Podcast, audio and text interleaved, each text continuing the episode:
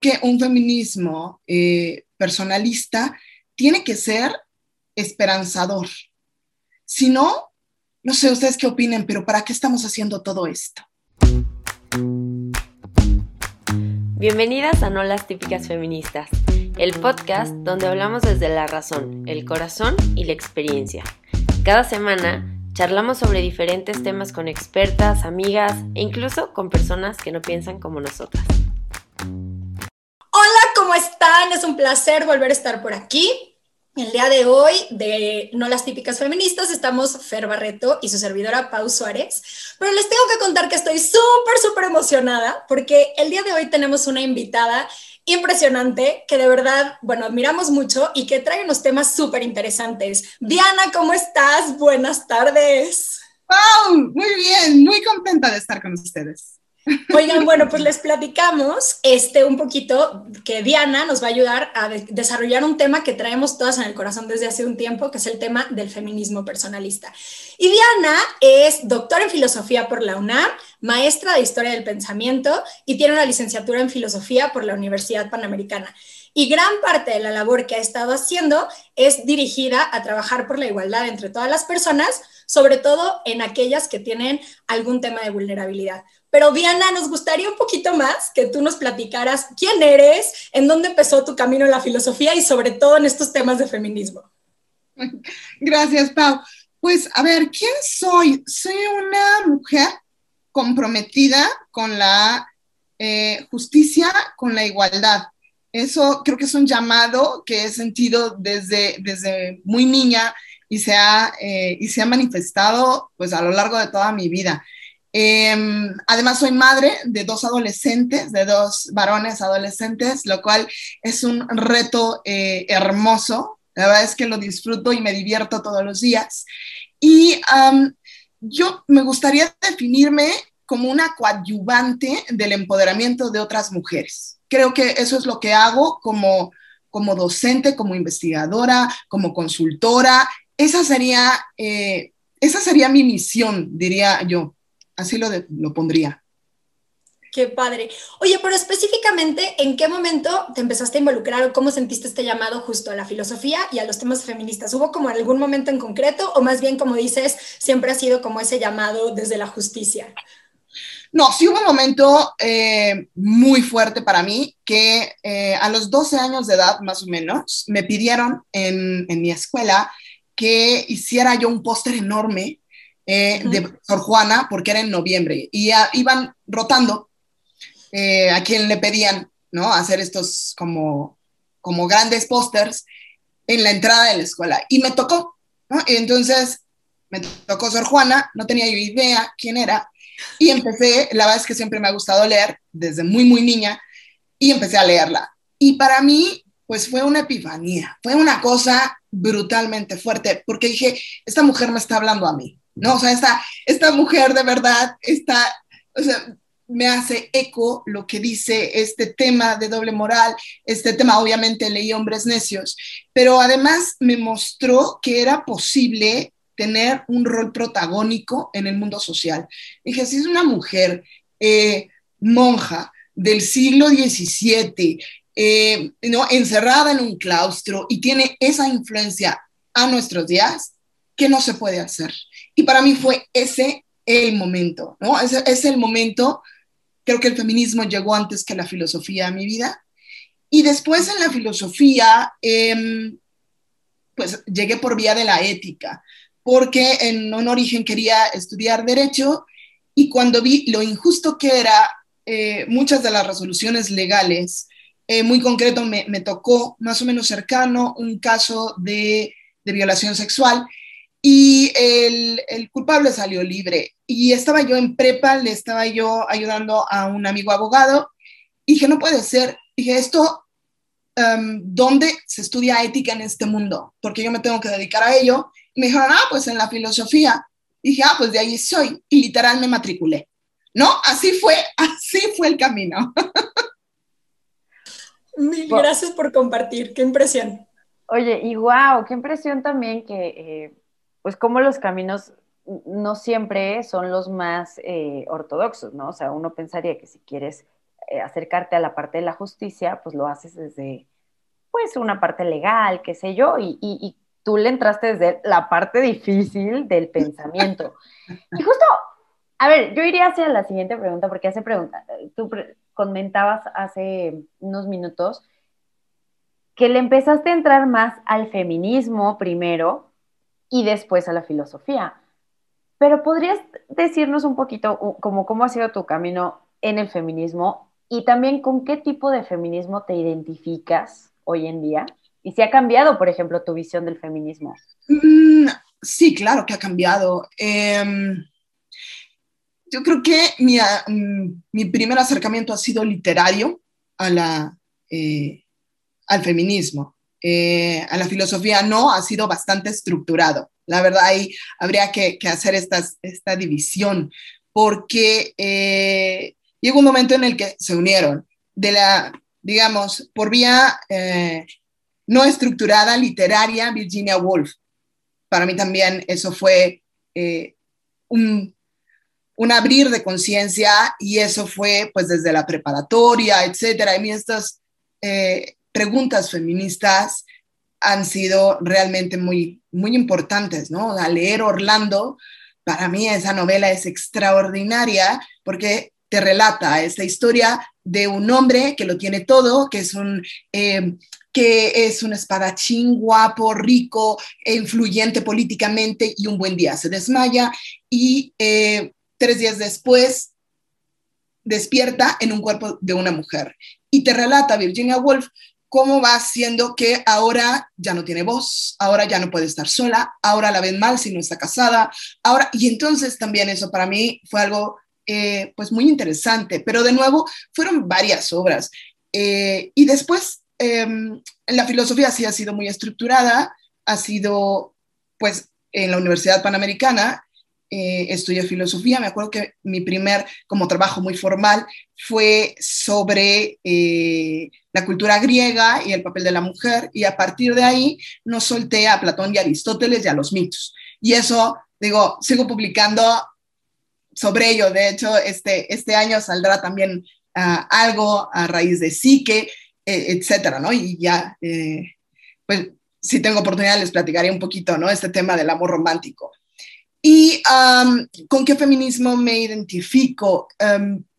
pues es una cosa muy, muy curiosa, ¿no? Porque pues les, les comento, ¿no? Tengo, tengo tres meses de trabajar en un proyecto de feminismo personalista y empecé a, vislumbrar qué era esto del, feminismo personalista. Pero ah, antes de eso, yo diría que em, era una feminista liberal, de la diferencia. ¿Qué me refiero con feminista liberal? De corriente política liberal, ¿no? Em, que promueve la democracia, que promueve la participación ciudadana, que promueve tener estas estructuras de, eh, sociales que fomenten el desarrollo humano. Y ahí, pues el estudio de Marta Nussbaum me ha abierto todo el panorama.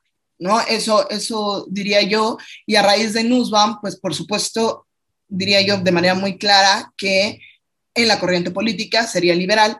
Y de la diferencia, ¿por qué? Porque sí asumo que hay una diferencia entre hombre y mujer. Y, mujer, y en ese sentido, eh, Irigaray también ha sido una parte muy importante de la formación que tengo. Perfecto, Diana. Qué impresión de verdad el ir viendo como ese caminito en el que te has ido desarrollando y qué interesante ver estas posturas del feminismo, ¿no? Porque nosotros hemos comentado en varias ocasiones que no se puede hablar de un tipo de feminismo, sino que hay varios tipos de feminismo y necesitas entender eso para poder abrirte muchos horizontes, porque si solo nos centramos en creer que el feminismo es lo que escuchamos todos los días o como lo que sentimos que es más hegemónico, pues estamos totalmente en otro lado. Pero bueno, a ver, nos encantaría que nos ayudaras como a decir ¿Cuáles son esas ideas, ahora que nos estás platicando que estás en este proyecto del feminismo personalista, cuáles son esas ideas que aporta el feminismo personalista en comparación a otras ramas del feminismo? O sea, ¿cuáles serían como sus características? Pues, um, a ver, creo que hay, hay mucho que decir. El feminismo eh, personalista, eh, la primera vez que yo lo vi fue eh, en la obra de Prudence Allen, Prudence Allen tiene una, eh, pues una obra muy importante sobre la mujer en la historia y en la mente de los filósofos que se los, se los recomiendo muchísimo. Y pues ella lo que señala es un feminismo que no puede estar pues, centrado en el odio, que no puede estar centrado en una cultura de la muerte y que eh, yo ahí creo que es, fundamental la esperanza. ¿no? Creo que un feminismo eh, personalista tiene que ser esperanzador. Si no, no sé ustedes qué opinen, pero ¿para qué estamos haciendo todo esto?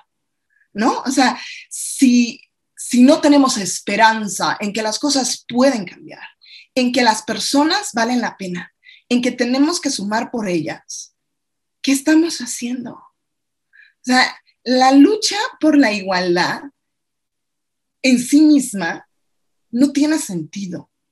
Y tampoco la lucha por la libertad si no sabes qué hacer con ella.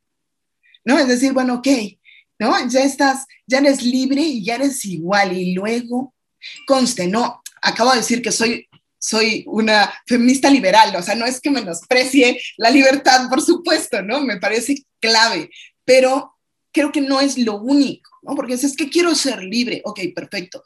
¿Y libre para hacer qué? O sea, si no tienes, y me voy a ver ahí muy, muy, muy filosófica, ¿no? Pero no tienes un telos, no tienes un fin, no tienes una meta, pues entonces la lucha quedó perdida, ¿no? Entonces sí creo que ah, ahí hay un, hay un tema muy importante. Y en el personalismo, lo que tendría yo que decir, o por lo menos así lo estamos viendo en este proyecto del cual yo soy una parte, ¿eh? porque somos, pues al menos somos 16 académicas colaborando en ello. O sea, no, no, no es solo mi proyecto, ni mucho menos, sino la verdad es que tenemos eh, unas mentes maravillosas, comprometidas, ahí metidas y estamos dialogando estos temas. Así que, pues es una cosa eh, maravillosa. Y de las cosas que pues hemos platicado es, pues esta afirmación irrestricta de las personas en sí mismas, ¿no? Esta dignidad personal que a mí Mm, me parece que aparece en muchísimos lados, por ejemplo en Naciones Unidas, por ejemplo en la Constitución, pero que de repente son como palabras vacías, ¿no? Eh, como que, ok, sí, ya te digo, la dignidad personal, pero no sé qué te estoy diciendo realmente y no me comprometo con eso hasta las últimas circunstancias, ¿no? Que eso sería, o sea, cuando decimos la dignidad personal no es negociable, no se pierde, no, ok, bueno, eso implica que no se pierde nunca, hagas lo que hagas, ¿no? Entonces, pues desde eh, la posibilidad de regresar a un camino cuando lo has perdido, ¿no? casos de violencia, casos como en cualquier momento de tu vida, desde el momento de, eh, la concepción hasta la muerte natural, eh, a pesar de los costos económicos, que ahí es donde muchas veces las naciones como que dicen, bueno, la dignidad personal, sí, pero, ¿no? Y entonces ahí viene el pero, que creo que es muy grave, ¿no? Eso, eso cara a, a este feminismo personalista que, creo que a mí me gusta, a mí que creo que da unas, unas respuestas eh, diferentes, que no se niega a reconocer los problemas que efectivamente vivimos las mujeres en una sociedad profundamente desigual, profundamente violenta, que claro que hay que deconstruir, pero que de nuevo se centra en, en el amor y la esperanza. Eso creo que para mí sería eh, fundamental, ¿no? Decía eh, Angela Davis, eh, el feminismo es la idea radical que de afirmar que las mujeres somos personas. Sí, ¿no? Yo diría, pues ahí está un feminismo personalista clave, ¿no? O sea, creo que ahí está con todo el tema de interseccionalidad, con todo el tema de reconocimiento de los contextos que tenemos y otra eh, feminista que no sé si se llamarían, de nuevo, no sé si, digo, Angela Davis no, no, no se nombra feminista personalista, eh, y creo que Chimamanda Ngozi Adichie tampoco se llama así, pero tiene un textito cortito, bueno, como, como ella escribe, la verdad, que es una delicia, que se llama, ah, no me acuerdo bien el nombre, pero se llama Manifiesto Feminista en 15 Sugerencias. Y es una, es una carta que ella le escribe como respuesta a una amiga que acaba de ser mamá y que le dice, ah, por favor dime en esta cuestión tan problemática del feminismo, ¿qué tendría yo que hacer para eh, crear una niña, una mujer feminista, pero de una manera centrada? Y para mí es sumamente, eh, pues no sé, eh, emocionante leer dentro de las primeras líneas que sea una persona completa, ¿no? Es decir, que, dijo, qué maravilla, dice, dice Chimamanda, qué, qué maravilla que seas mamá, es de las mejores cosas que te puede pasar, pero tu vida no se puede resumir en ello. Entonces, ¿qué es lo primero que tendrías que enseñar? Pues a ser una persona completa, ¿no? Y creo que ahí hay un tema de desarrollo personal también importantísimo, el decir que somos eh, feministas personalistas implica ese compromiso con crear estructuras que faciliten ese desarrollo. Siempre, para todas, para todos, ¿no? Eso creo que sería. Ay, sí, no, mil gracias, Diana. Y a ver, yo creo que rescataría tres puntos que, aparte de todo lo que nos dijiste, que está muy, muy, muy fuerte y muy interesante, la parte de la esperanza, la parte del amor y también la parte de los conceptos, porque tú, como tú dices, ¿no? A lo mejor fulanita y sutanita no se denominan feministas personalistas, no, pero creo que en el fondo todas sí encontramos esa parte en el que, que persigue hasta cierto punto el personalismo, que es justo eso, el entender la dignidad ontológica de la persona. Le llamemos como le llamemos, pero si no partimos desde ahí, tanto como hombres como mujeres, pues no podemos construir nada de lo demás, ¿no? Y a lo mejor, digo, perdón, que voy a, pedir un concepto más concretito, pero creo que algunos que nos están escuchando a lo mejor no entienden a qué nos referimos con personalismo, y bueno, de, de feminismo sí, ¿verdad? Pero ¿cómo podrías explicar tú qué es este personalismo y cómo se conjuga en concretito con el feminismo? Pues um, un poquito lo que, lo que decía... Mm, y a lo mejor aquí hago una, aclaración, el personalismo no necesariamente viene de la corriente filosófica personalista, ¿no? Del siglo XX, eh, como, como Munier, aunque, digo, siendo católica, por supuesto hay una influencia de Boctila, eh, pero de manera muy concreta, el personalismo, o así lo entiendo yo, es esa afirmación irrestricta de la dignidad de cada una de las personas así, ¿no? Tal cual. Perfecto, mil millones de gracias. Per. Yo me, empezó a dar vueltas algo que decías de esta lucha haciéndola desde una visión positiva y, desde la esperanza y desde el amor. Y justo se me vino a la cabeza decir, y no desde la venganza. Porque creo que hoy en día, o sea, traemos un, eh, o vemos un discurso feminista muy violento, muy vengativo, ¿no? Entonces se justifica, y, aquí lo hemos dicho, ¿no? Hay que ser empáticas a las situaciones de violencia que muchas mujeres han, han sufrido. Hemos dicho también que la injusticia radicaliza o puede llegar a radicalizar a las personas y hay que ser empáticas al sufrimiento.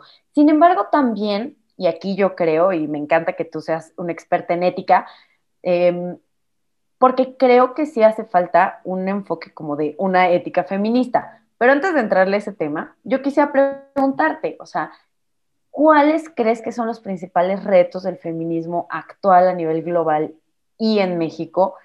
Y, un poquito, pues sí, si, si quisieras elaborar un poquito en esta visión, quizá un poco más violenta del feminismo, ¿no? Claro, si quieres, primero entro por ese tema, por el tema de la venganza, y luego, bueno, les platico algunos de, estos retos que son un montón, ¿no? Pero, pero, pero vamos viendo. coincido contigo. A mí lo que me, lo que me parece es que dentro del rango de emociones que tenemos frente a la injusticia y frente a la desigualdad, eh, habría que distinguir entre la ira y el odio. Ira sí, ¿no? El enojo sí, y el enojo justificado sí. Claro que nos enoja que asesinen a 10 mujeres al día en México. ¿Cómo no? O sea, ¿cómo no indignarte y cómo no eh, eh, llorar de enojo brutal ante esta impotencia, ¿no? Porque, porque se han hecho montones de cosas, ¿no? O sea, em, pero, pero de ahí a decir entonces, eh, odio y odio todo y odio a los hombres y odio a las instituciones y odio a la estructura y odio, pues el odio no construye, ¿no? O sea, a mí, em, a mí eso me parece sumamente importante, ¿no? Em, el odio divide, el odio paraliza eh, en un punto interno. Quizá estarás haciendo cosas, pero pero tu crecimiento personal quedó estancado cuando odias. La ira, la ira mueve y la, y la ira suma y la ira justificada como entonces, cuando hacemos actos de venganza, y me pongo en primera del plural, no hacemos, porque creo que bien podemos caer ahí, aunque no queramos. Em, cuando hacemos actos de venganza, ¿realmente estamos restituyendo un orden? Yo creo que no. Yo, yo creo que no. Y de hecho, la que sale también más dañada eres tú.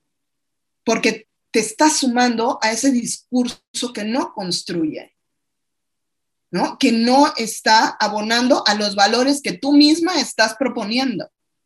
Y entonces viene una fractura interna, me parece que muy fuerte. Es decir, porque estamos hablando de igualdad, pero entonces no a los hombres, o los hombres son malos. Y entonces, ¿cómo vas a construir esa igualdad partiendo de que el otro 50% es malo? Pues entonces no hay igualdad, ¿no?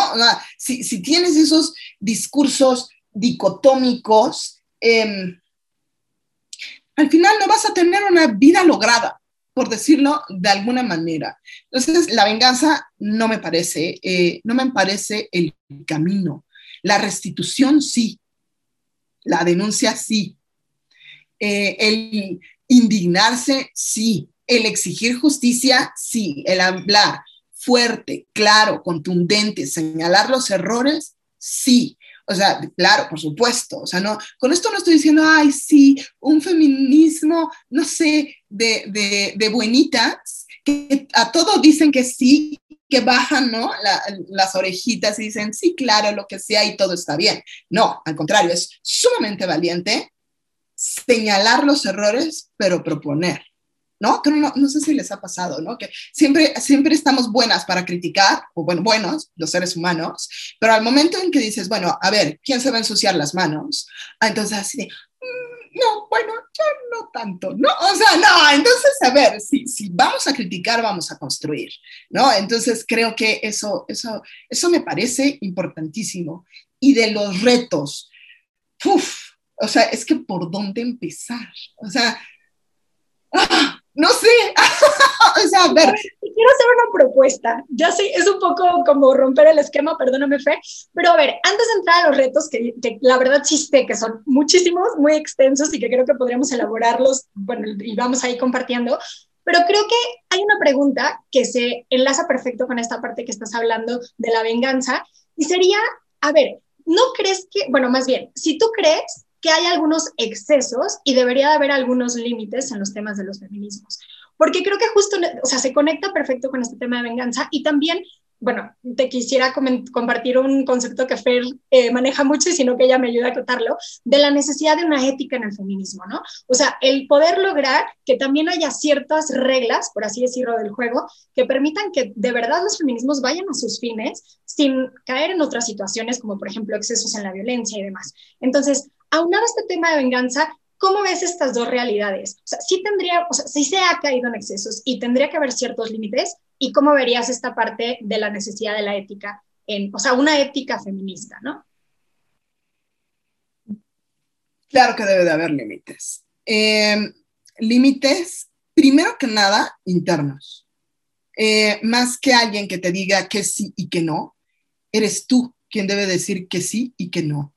Porque así como he visto, pues, cientos de casos en donde eh, los feminismos eh, han empoderado, han llenado de agencia, han llenado de eh, creatividad, de inteligencia, de valentía, un montón de mujeres. Tengo la fortuna de trabajar con mujeres jóvenes todos los días en las universidades eh, y doy feminismos, ¿no? Entonces imagínate, ¿no? Imagínense eso, pues, pues, claro que veo la semilla de los feminismos, cómo, cómo surge y cómo mueve también, también, he visto vidas destrozadas por el feminismo, ¿eh? O sea, eso también hay que decirlo. O sea, la mayoría te diría, la mayoría se empodera.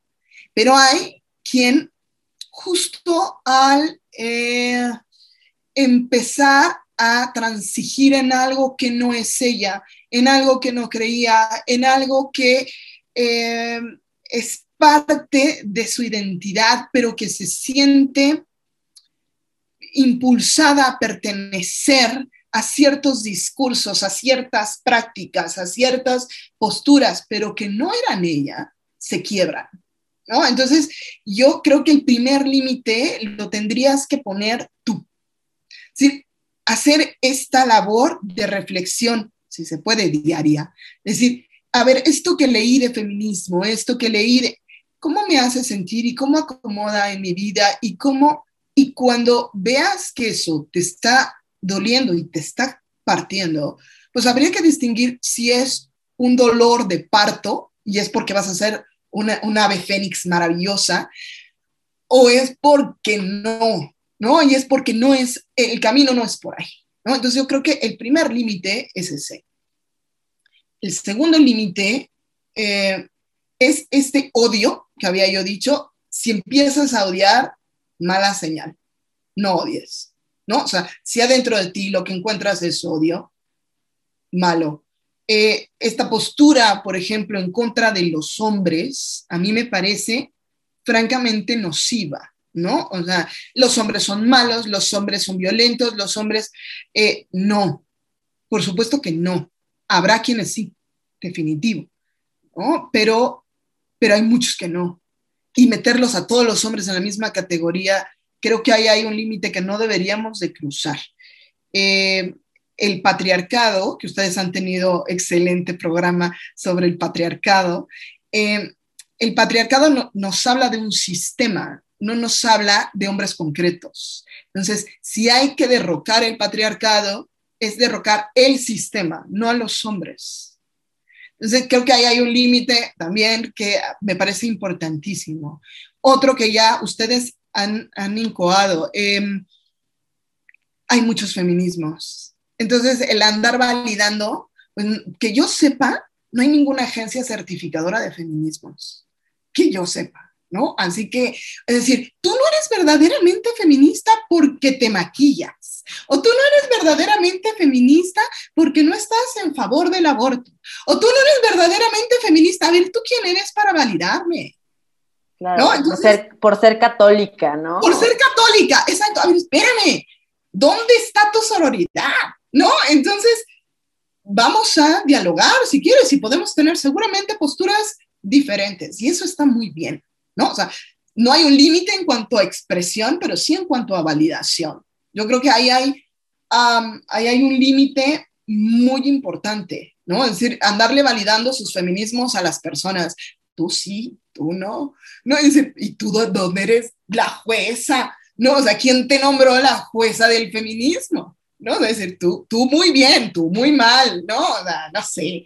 Eso a mí me parece, uh, me parece ilógico. Um, y cuando uh, el otro límite sería, pues justo eso, eh, cuando vas en contra de la dignidad de la persona. Creo que eh, ahí estamos fallando. Y cuando generas discursos de odio, ¿no? Eso, pues sí, ya, ¿no? No, no, no nada más el odio en sí, sino generar el discurso de odio. Al final, cuando tienes, o sea, a ver, de nuevo, conozco he estado con, con, con, madres que han perdido a sus hijas por tema de la violencia de género y, y padres, eh, hijos. Y no los veo destruyendo nada. ¿eh? O sea, a mí eso me llama poderosamente la atención. Eh, a lo mejor sí, a lo mejor también son parte de las encapuchadas. Eh, no lo sé y no me atrevería a juzgarlas pero al final de ese destrozo cambió algo. No lo sé. O sea, em, en lo personal tengo varios testimonios, varios que he visto y he platicado de mujeres que han perdido a sus hijas y en ellas lo que hay hay una fuerza brutal y un deseo de construir, sí de denunciar, pero de construir. Y a mí eso, eso me motiva, ¿no? Me, llama la atención, eh, porque, porque no sé si la destrucción es el camino. Hace, hace poco, hace unos días, eh, vi una muestra de arte virtual, la vi, la verdad es que me encantaría verla físicamente, de eh, Natalia Stengel y de Federico Stengel, su hermano, eh, Brenda Cruz, y ah, creo que me está faltando otra de las creativas, perdón, sobre horóscopos de la violencia.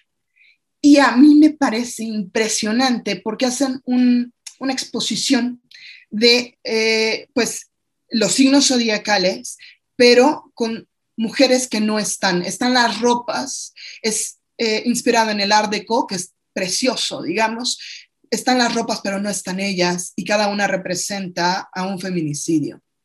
Y lo que buscan representar como artistas es la mujer que ya no está, la mujer que perdimos por ser una sociedad violenta, por ser una sociedad desinteresada y poco comprometida, pero justo te mueve a esa reflexión y es decir, mira qué riqueza humana, personal, nos estamos perdiendo por tu culpa y mi culpa, porque no hacemos nada o porque no nos indignamos lo suficiente. Para mí, ese tipo de, eh, de llamadas de atención, de sacudidas, a mí me causa, no lo sé a los demás, pero digo, cada quien tendrá sus caminos, a mí me causa más, a mí me mueve más. Y es una propuesta estética bellísima y que se contrapone y por eso hace ese ese shock con la realidad que te está mostrando, porque lo que te está hablando es de feminicidios, ¿no? Entonces, a mí, a mí me parece impresionante eh, ese, ese tipo de ejercicios en donde conjuntas creatividad, propuesta, pero denuncias firmemente, ¿no? Entonces, sí, a mí eso, eso me parece también como sí, no nada más un cómo no, sino un cómo sí.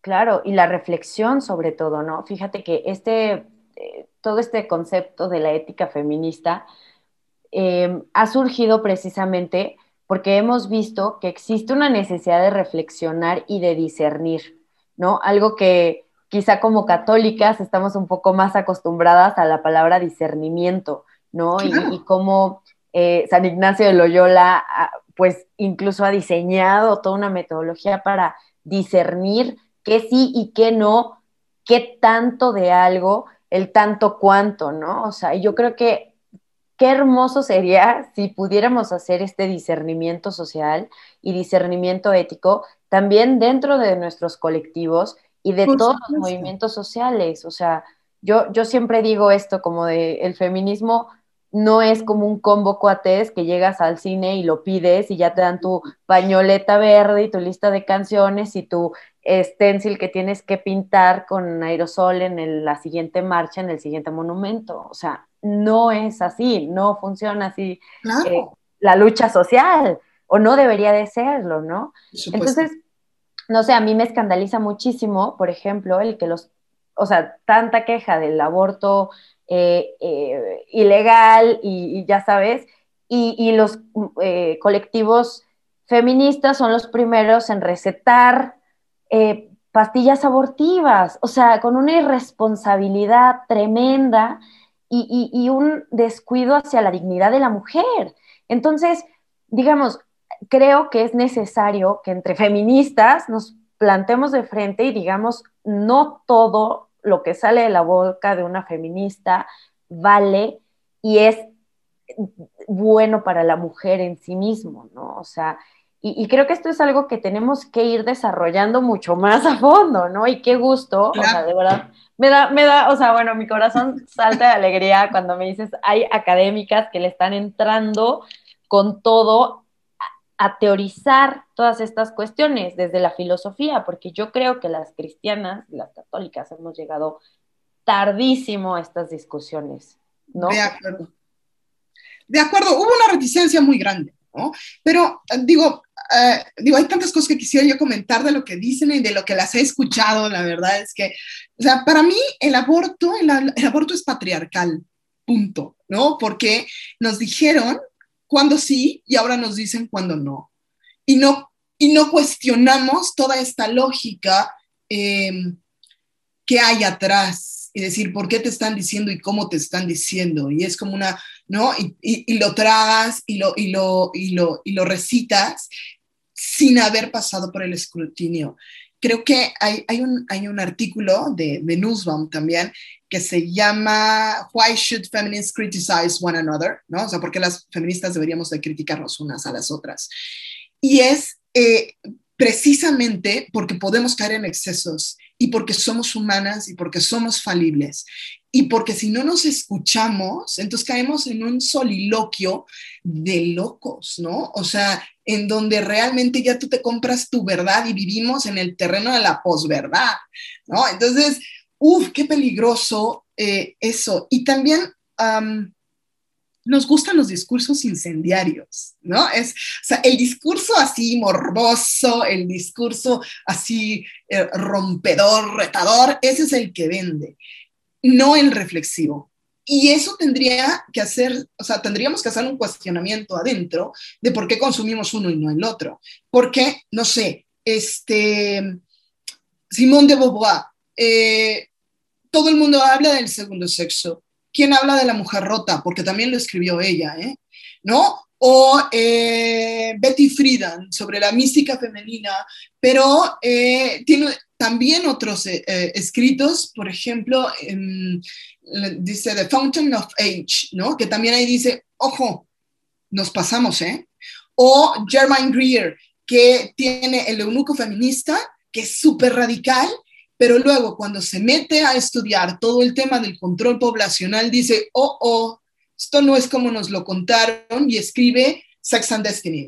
Entonces, ¿por qué no vemos esas segundas obras en donde las mismas feministas pilares se vuelven revisionistas de sus propias teorías y dicen, y me pasé, ¿no? Así no era. Voy modulando. Pero, pero la verdad es que compramos el discurso incendiario, ¿no? O sea, esa es, esa es la verdad.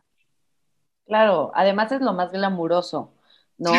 O sea, hoy todo el mundo queremos ser revolucionarios, ¿no? Pero desde el sillón, ¿no? Desde mi red social. Entonces, al final nos estamos quedando, desde mi punto de vista, en, un, en una superficialidad muy cañona.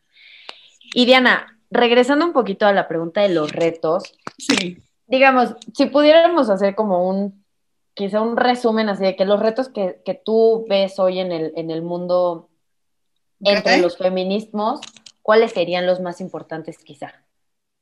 Pues uno es el que comentaste y lo tenía yo eh, como pensado para, para decírselos. Eh, y, qué bueno que, coincidimos igual, me, me, parece muy interesante, porque habría que hacer retos para el feminismo y retos del feminismo frente al mundo, ¿no? O sea, es decir, en, esta, en este feminismo revisionista, por supuesto, ¿qué es ese feminismo? O sea, uno de los retos el feminismo es no comprar un feminismo trendy, ¿no? O sea, como tú decías, a ver, aquí está su pancarta, aquí está, ¿no? Su pinta, aquí está, y usted ya es una feminista. no es cierto, implica una desconstrucción interna que sí es dolorosa, pero que implicaría salir en una mejor versión de uno. Entonces, cuidado con la masificación del movimiento, porque nunca sabes quién está detrás. Entonces, creo que ahí hay un tema muy importante, ser críticas, críticas, críticas, críticas, porque hay una masificación. Yo la veo muy mm, vaya, innegablemente. Ya frente a los retos en el mundo contemporáneo y a los que tendríamos que voltear a ver, em, pues es el reto económico. O sea, si comparamos todas las brechas de género que tenemos, eh, hemos, en muchos países del mundo no, pero en muchos sí, reducido de manera muy significativa el tema de educación. De nuevo, hay muchos retos en muchos países, pero de educación, de acceso a la salud, hay muchos retos, pero vamos avanzando. Pero cuando vemos el tema económico, es que entonces prácticamente nadie habla de ello, nadie se compromete con ello. Ah, hace, en marzo de este año, sacó el Foro Económico Mundial el reporte global eh, de brechas de género. Y ahí lo que dicen era, eh, teníamos 100 años para cerrar la brecha salarial. Después del COVID se le suman 36.5. Es decir, tenemos 136.5 años para cerrar la brecha salarial. Esto es increíble. O sea, esto es que esto también debería de indignarnos profundamente y entonces exigir una participación política en ese sentido creo que ahí hay un, hay un tema que, hay que señalar. Decía Connell que eh, el patriarcado se instaura en dos instituciones, eh, el Estado moderno y el libre mercado. Si no somos capaces de criticar fuertemente esas dos estructuras y nos quedamos con reformas a medianita, ¿no? Vamos a seguir, vamos a seguir en lo mismo. O sea, esa, ese tema a mí me parece súper importante a nivel estructural. Y a nivel individual, y yo lo que sigo viendo en, en, todos mis días, en mis, en mis clases, es eh, la idealización del amor romántico como, em, como justificación de la violencia. O sea, y ahí implica una deconstrucción interna súper dolorosa. Creo que tenemos una idealización del amor y ahora también me diría, vaya, me atrevería a decir del sexo, ¿no? O sea, pensamos de alguna manera en que si nos sexualizamos, de alguna manera vamos a ser exitosas, vamos a tener el amor, vamos a tener... Y no es cierto. Y lo triste es que no es cierto. No quiere decir que no nos debamos de sexualizar así, no, claro que sí, pero no es un garante de éxito, ojo, ¿no? Entonces creo que ahí el tema de la idealización del amor romántico, por mucho que lo hemos dicho, eh, yo sigo viéndolo como un gran reto en, en generaciones incluso muy chicas, que se validan porque tienen novia, novio o no, ¿no? Entonces, es, claro, o sea, ¿cómo voy a ir a la fiesta? Pero es que no tengo pareja, ¿no? Es decir, ¿y? ¿A quién le invitaron? ¿A ti? Ah, pues ve, ¿no? Que no, no conoces a nadie ahí, ¿no? ¿no? No son tus amigos, pues ve, ¿no? Pero creo que, creo que eso sigue siendo un tema. Y fíjate qué curioso, yo veo, es que ahora hay dos cosas que te quiero comentar. Una, esto que comentas del, del amor romántico, creo que es súper cierto pero además están haciendo con fuerza, o, sí, yo creo, un, fenómeno también como de, esto, de este tema del amor líquido, ¿no? De las relaciones pasajeras son lo de hoy, ¿no? Entonces, creo que estamos viendo estas nuevas formas de relacionarnos que tampoco son ni sanas ni, nos llevan a una plenitud, ¿no? Pero por otra parte, tú mencionabas el tema del libre mercado y seguramente ahorita eh, hay gente levantando cejas en sus casas. Eh, pero te voy a decir una cosa, hay, mm, digo, con todo y que yo soy una convencida de, que, bueno, sí necesitamos crear un capitalismo más humano, eh, también creo que, bueno, el capitalismo ha sido, nos ha dado mm, cosas buenas también, ¿no? Claro, por supuesto, por supuesto. Pero justo un, un libro que me volvió más provida de lo que pude haber sido antes en la vida, fue un libro que se llama Los límites morales del mercado de Michael Sandel, un filósofo que critica que hoy en día o sea, con la bandera de libre mercado se justifica que haya eh, venta de juguetes sexuales en forma de piernitas de niñas. o que se justifica que haya, eh, no sé, este, pues qué sé yo, ¿no? O sea, imaginen ustedes lo que quieran. Entonces sí creo que también, o sea, desde la derecha también se tiene que hacer una revisión total de qué tipo de capitalismo tenemos y qué tipo de capitalismo queremos, ¿no? Entonces, era lo único que quería así como... No, está maravilloso, me encanta. O sea, justo hablando de esta ética feminista, ¿no? O sea, eh, habría que decir, a ver, hay acciones que son malas en sí mismas. No podemos transgredir, ¿no? Punto. Eh, matar está mal, ¿no? Eh, herir a alguien está mal. No todo está a la venta. En eso me refiero al libre mercado. Hay cosas que no deben ser de consumo. ¿no? Entonces, por ejemplo, cuando hablamos de temas de trata de personas, eh, si no hay clientes, no hay servicio. Punto. Así de sencillo. Si no hay cliente, no hay servicio. Así que, pues dejemos de consumir, porque eso genera un discurso de violencia brutal. Pero como hay alguien dispuesto a pagar, hay alguien dispuesto a vender y alguien que está siendo sometida. Entonces, tenemos que, sí, claro, el, libre mercado tiene sus bondades, pero no todo está a la venta. Y tampoco validar nuestra existencia por el consumo. Creo que ahí hay un también, o sea, y creo que Bauman ha trabajado muchísimo eh, el tema, justo hablando del amor líquido.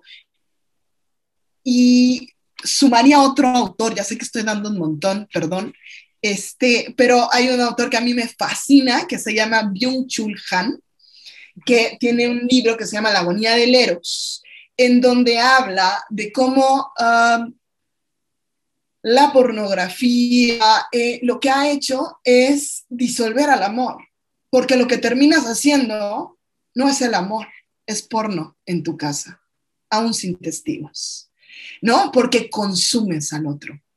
Y ahí creo que entonces, cuando hablamos de este amor líquido que pasa uno a otro y sin compromiso, pues habría que preguntarnos si verdaderamente eso es amor, si verdaderamente es donación y si verdaderamente estoy afirmando al otro como persona.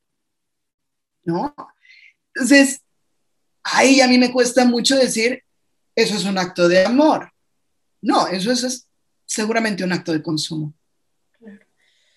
Qué fuerte bueno, justo con todo esto que dices, Diana, a mí me, me regresa esa esperanza de la que tú hablas, justo volviendo al concepto de personalismo. O sea, qué impresionante ver el, esa necesidad de volver a entender nuestra dignidad y nuestro valor como personas frente a todos estos retos que estás planteando, porque creo que si abordamos cada uno de esos retos desde esta realidad, podemos encontrar una respuesta que está en el fondo del corazón de todas las personas, ¿no? Y bueno, aquí yo quiero dar una vuelta rápida, ya nada más para la última pregunta, te lo prometo, pero la verdad me inspira mucho el saber que eres mamá de dos niños. Y quisiera preguntarte si el feminismo, específicamente el personalista, tiene algo que aportar a los hombres y sobre todo, bueno, esa identidad, ¿no? De la que también mucho se habla, que pues también está un poco en crisis la identidad masculina, pero si de este tipo de feminismo tiene algo que aportar a los hombres, y cómo los podemos sumar, que creo que serían dos regalos que nos podrías dar, bueno, grandísimos. Yo creo que, eh, que tienen para aportar todo. Eh, si les preguntas a mis hijos si son feministas, te dirían sí, ¿no? O sea, sí y sin dudarlo, ¿no? No, ¿por qué? Porque ah, no muchas veces dicen es que son aliados, porque el feminismo es solo de, las mujeres.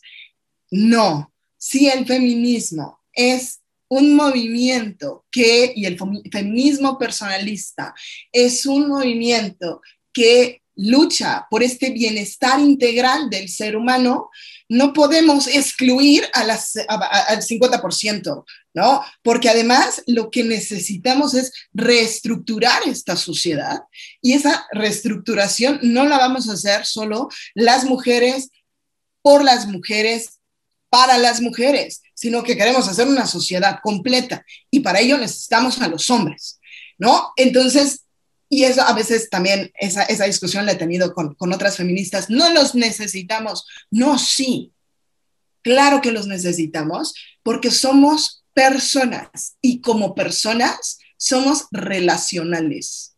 O sea, las mujeres somos personas. Al ser personas, somos relacionales. ¿Con quién nos relacionamos? Pues con nosotras, pero con ellos también.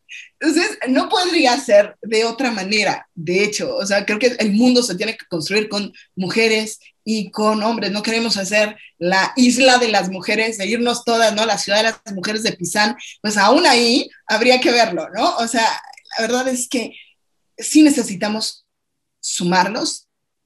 ¿Cómo?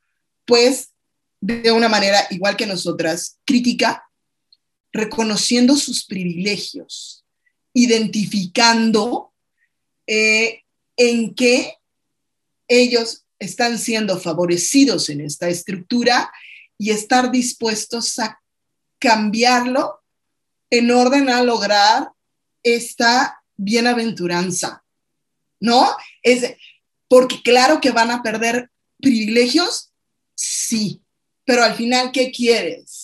¿No? Claro, que se te pague más, que se te contrate primero, que puedas ejercer violencia impunemente, ok, eso es un privilegio, pero ¿ese lo quieres? Yo creo que no.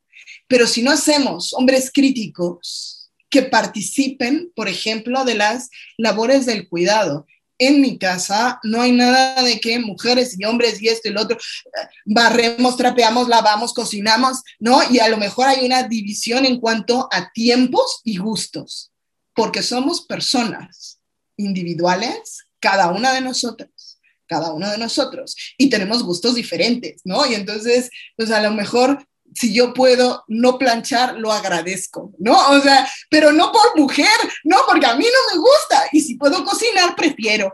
Pero de nuevo, no por mujer, porque me gusta cocinar, ¿no? Entonces, no es un tema de estas actividades son de niñas y estas actividades son de niños, no, las actividades del cuidado son de las personas, obviamente entonces de los hombres también, y no te ayudan, ¿no? Así, ay chicos, sean buenos, ayuden a sus parejas. No, no, no, te toca, ¿no? O sea, comiste, lavas, tan, tan, eso, o sea, es como lo más obvio. Y yo creo que eso lo tenemos que, lo tenemos que mostrar. Y yo tengo muchísimos también alumnos que están muy comprometidos con el tema y que de repente sí se sienten violentados cuando le dicen, no, tú no eres parte de la lucha. Y entonces dicen, pero, ¿no? Y en concreto, pero si soy hijo de una madre de familia, de una madre sola, eh, y yo la he respaldado toda mi vida, me dices que no soy parte de la lucha. ¿Cómo crees? ¿No? Entonces creo que ahí hay que, que repensarlo fuertemente. Qué fuerte. Diana, bueno, esto ha sido una gozada. La verdad es que nos gustaría seguir aquí contigo, que nos dieras cátedra y siguiéramos reflexionando sobre todos estos retos y, consecuencias, etcétera. Em, pero bueno, vamos un poquito también dejando ilusiones pendientes para próximos episodios, ¿no? Pero por ahora quisiéramos preguntarte qué libros nos recomendarías para ir ahondando un poquito más en este tema, si quisiéramos irle entrando a pues estos enfoques personalistas, este enfoque personalista del feminismo, ¿qué libros nos recomendarías?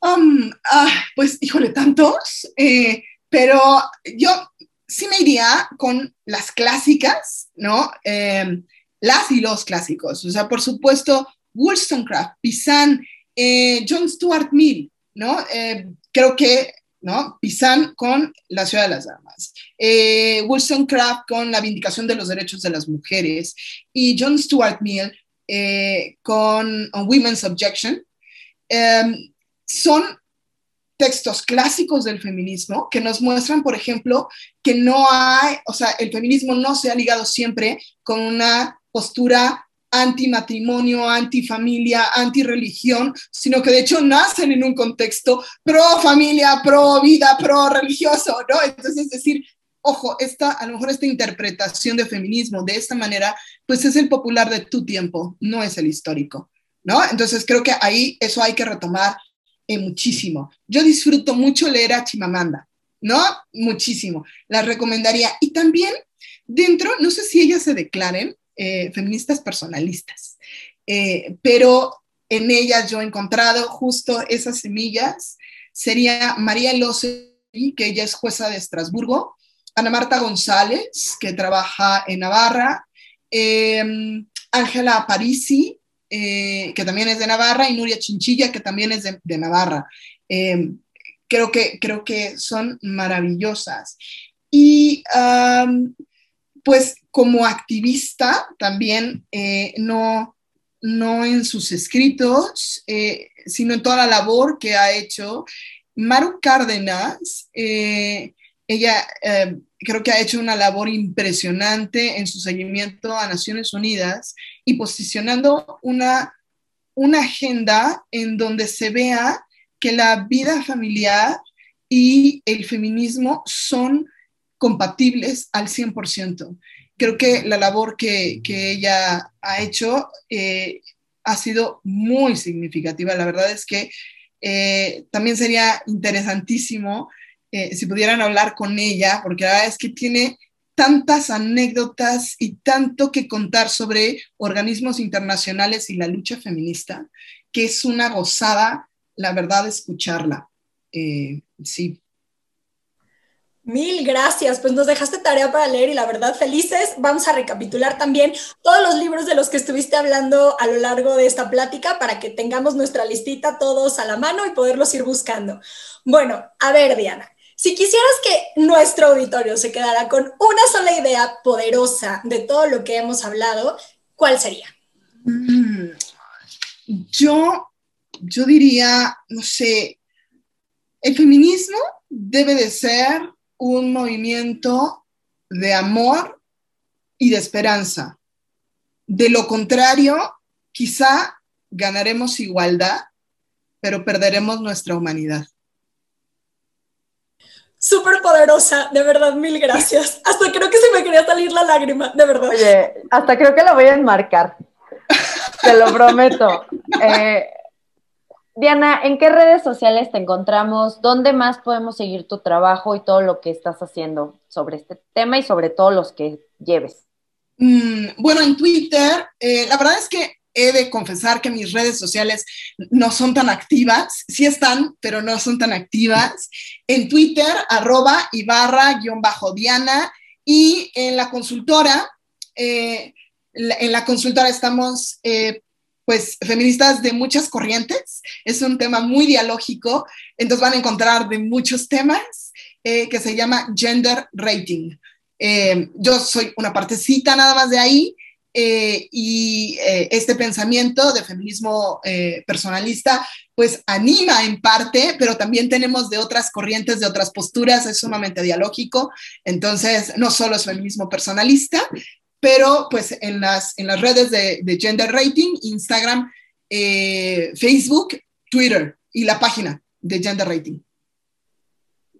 Perfecto, mil millones de gracias. De verdad ha sido un regalo el conocerte, el encontrar eco de todas esas ilusiones y esos movimientos que también tenemos en el corazón. Y gracias de verdad por todo este trabajo que estás haciendo, Diana, y por poner en palabras más concretas todas estas cosas que traemos, bueno, yo creo que muchas en el corazón, ¿no? Este, y bueno, pues ojalá podamos aprovechar para otro momento también poder seguir, pues bueno, con estas pláticas que creo que son súper interesantes. Feliz, feliz, ¿no? Gracias a ustedes por la gran labor que hacen, la verdad, es tan necesario que no puedo más que agradecerles el que estén haciendo todo este, eh, este, este esfuerzo y qué orgullo ser parte. Así que no, al contrario, gracias, un honor, de verdad. No, y, y, saber que no somos las únicas, ¿no? Yo creo que este proyecto, justo por decir, creo que soy la única moped eh, que piensa esto. Y bueno, esta comunidad está creciendo, saber que hay hermanas mayores que están teorizando, filosofando sobre esto, es un gozo para el alma y una, pues, un, comprobamos que pues por aquí está llamando el Espíritu Santo fuertísimo, ¿no? es correcto. Te agradecemos muchísimo, Diana. No, sigan a Diana en sus redes sociales, sigan sus proyectos, Síganos también a nosotras en nuestras redes sociales de No la Típica Feminista. Nos encuentran en Facebook, Instagram, en Twitter nos encuentran como arroba no-típica. Y por supuesto pueden escuchar este podcast también en YouTube. Nos vemos en el siguiente episodio. Bye bye.